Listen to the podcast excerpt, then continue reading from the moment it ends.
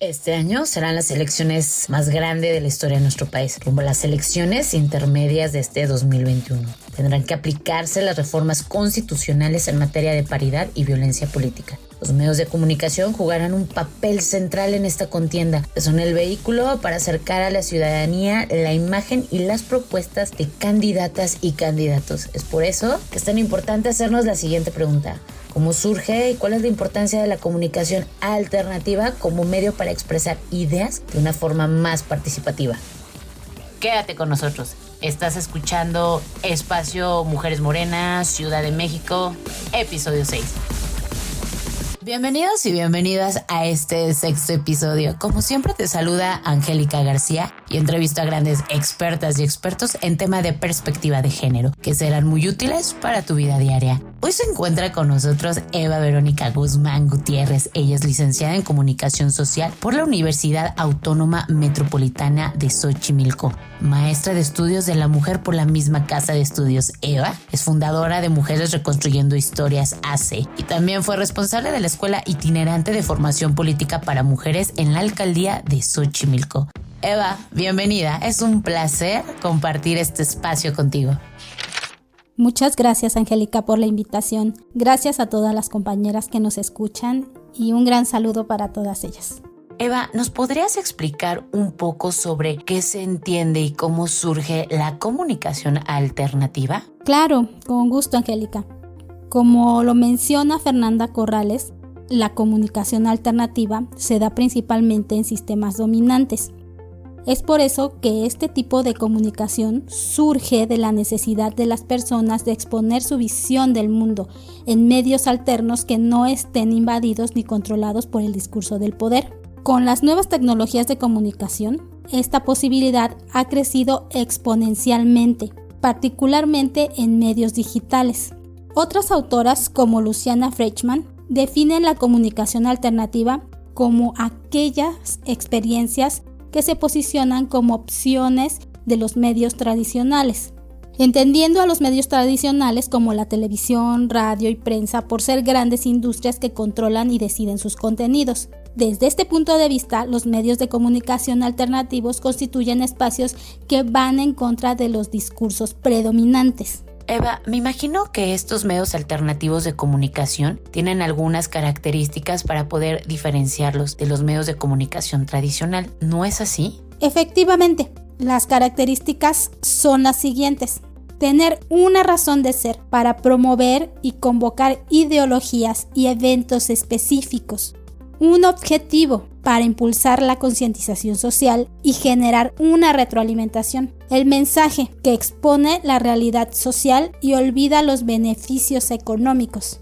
Su organización se refiere a que los individuos interesados pueden participar en su producción, control y distribución. Eva, en estos tiempos con el boom en el avance tecnológico, puedo entender que han crecido el número de medios alternativos en donde las personas participan activamente con la creación de contenidos, sitios web, blogs, podcasts, foros y espacios en redes sociales, abriendo un universo de posibilidades para interconectarnos. ¿Qué opinas sobre esto? Así es, Angélica, pero no solo eso, nos convertimos en autoras y responsables de espacios su inmediatez, su accesibilidad, su desarrollo constante y sobre todo la posibilidad de interacción que de acuerdo a De Kerkhoff es una de sus características esenciales, vuelve a este espacio de los flujos el ideal para albergar nuevas propuestas de comunicación. También hay que mencionar que su fortaleza también es su debilidad, debido a que al dar cabida a toda serie de ideas y posturas ideológicas y políticas, incluye también a las que promueven odio, racismo, sexismo y discriminación. Existen espacios en los que particularmente se violentan o se burlan de los derechos de las mujeres o donde se promueve el odio hacia las feministas.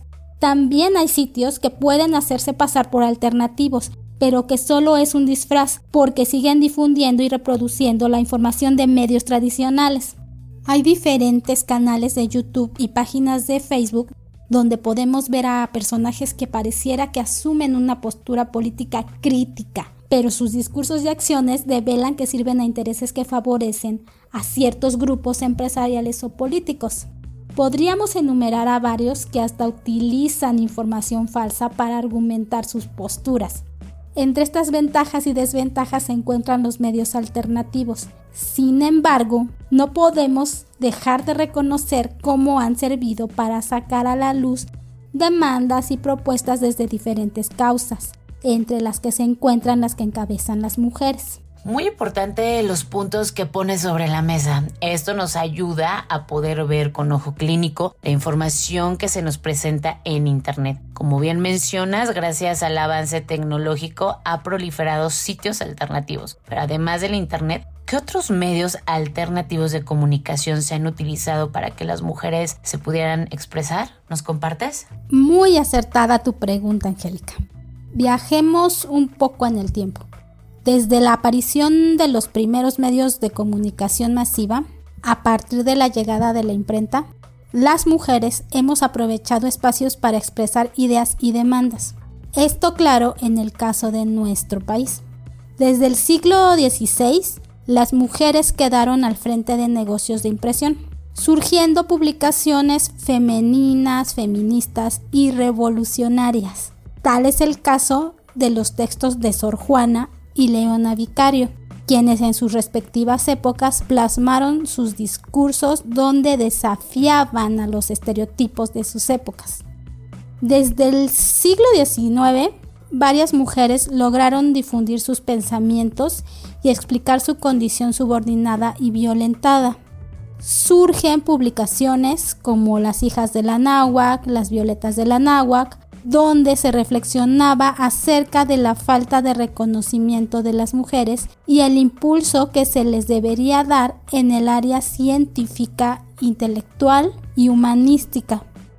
También hubo mujeres que participaron como editoras y colaboradoras de publicaciones en contra del gobierno de Porfirio Díaz, que fueron sujetas de represión. En el periodo revolucionario, también hubo mujeres realizando propaganda en contra de la dictadura, como Juana Belén Gutiérrez de Mendoza, Edith O'Shaughnessy, Hermila Galindo y Alma Reed.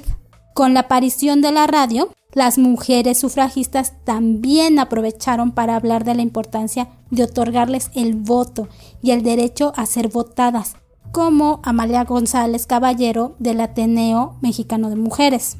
En los años 70, y con el surgimiento de la segunda ola del feminismo en México, se identifica que los medios de comunicación distorsionaban la realidad de las mujeres. Surgen publicaciones transgresoras en las que se difunde la ideología feminista, así como sus predecesoras de las Violetas de la Náhuac tenían que crear sus propios medios. Un ejemplo de esto fue la revista FEM, surgida en 1976. También se crean agencias de noticias y reportajes desde una perspectiva de género, tanto a nivel nacional como internacional. Tal es el caso de FEMPRES. Algunas feministas formadas como periodistas logran abrir espacios en medios comerciales. Un ejemplo de esto fue la doble jornada, después fue triple jornada en el periódico La Jornada. Así como algunos espacios en televisión y radio, muchos de estos a la fecha ya no existen. De acuerdo con Castells, las nuevas tecnologías resultan fundamentales para la existencia de movimientos como es el caso del movimiento feminista, el cual desde los inicios de la Internet como medio de comunicación masiva se abrió espacios para crear nodos como fue el caso de la neta, que se crea como espacio de conexión entre las organizaciones de Chiapas con otras mujeres mexicanas. Eva, ¿qué nos puedes decir acerca de lo que menciona Diana Mafia, de que la red vino como un anillo al dedo a las feministas, porque desde antes de su surgimiento ya sabían trabajar en red? Mira, Mafia menciona que desde antes del surgimiento de Internet ya sabíamos trabajar en red y es que desde las primeras movilizaciones hemos tomado o arrebatado espacios para acercarnos con otras mujeres y difundir cómo lo personal es político. Este puede ser un espacio idóneo para que candidatas a puestos de elección den a conocer sus propuestas. Sabemos que aunque ha habido recomendaciones y avances respecto a las mujeres políticas y su acceso a los medios de comunicación, aún continúan siendo limitada la proyección de su imagen y propuestas. La comunicación en medios alternativos como Internet y las redes sociales pueden resultar una opción ante estas limitantes.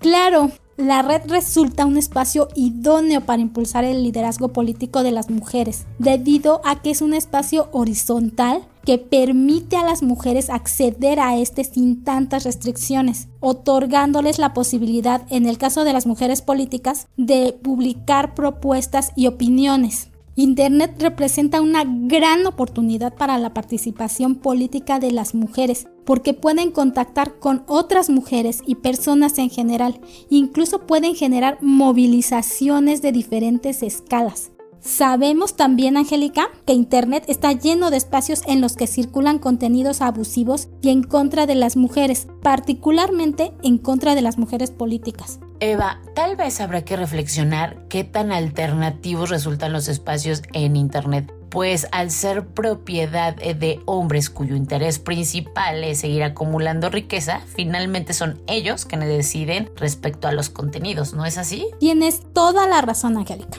pero las mujeres tenemos toda la capacidad de crear información. Con nuestras experiencias, trabajo político y comunitario, tenemos una gran fuente de inspiración para producir contenidos y difundirlos en medios de comunicación. Bueno, Eva, pues muy enriquecedora nuestra plática. Lamentablemente el tiempo se va volando, pero no quiero que te vayas sin que antes nos digas qué consejos nos puedes dar para crear canales de comunicación alternativa. Es importante considerar buscar formación y capacitación que nos permita conocer técnicas básicas de comunicación como redacción, expresión oral, liderazgo, manejo de tecnología, entre otras. Tenemos la posibilidad de crear nuestros propios sitios de comunicación alternativa, ya sea de manera individual o colectiva con otras compañeras y aprovechar lo que las nuevas tecnologías nos ofrecen para dar a conocer nuestras propuestas. Posibilidades las hay. Lo importante es que como líderes políticas aprovechemos lo que la comunicación y los medios alternativos permiten. Tal vez pueda ser lo que catapulte nuestro crecimiento en este ámbito tan complejo que es la vida política.